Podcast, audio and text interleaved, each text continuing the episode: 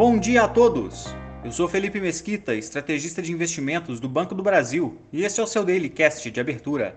Hoje é terça-feira, dia 14 de fevereiro de 2023, e investidores aguardam a atualização da inflação americana, enquanto repercutem dados de PIB na Europa e no Japão.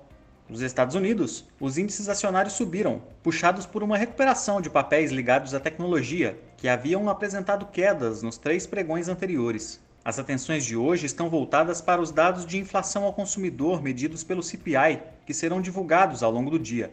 Logo na sequência, estão agendadas falas de dirigentes regionais do Federal Reserve para repercutir os resultados. Há ainda balanços corporativos de Coca-Cola e Nubank antes da abertura do mercado.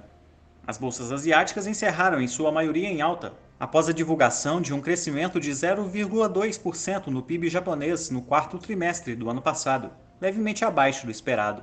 Permaneceu no radar a escolha do governo japonês por Kazu Ueda, um ex-dirigente do Banco Central do país, para substituir o atual presidente da instituição, cujo mandato termina no início do mês de abril, e o nome precisará ser aprovado pelas duas casas do parlamento.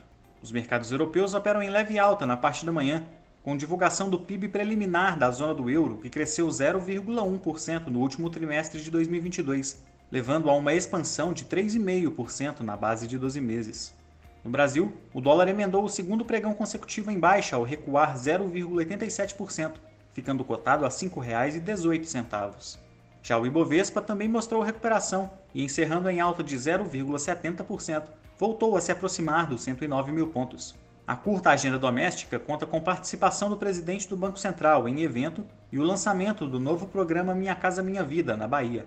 Na região, a Argentina divulga a atualização da inflação ao consumidor relativa ao mês de janeiro. Ficamos por aqui. Um bom dia a todos e até a próxima!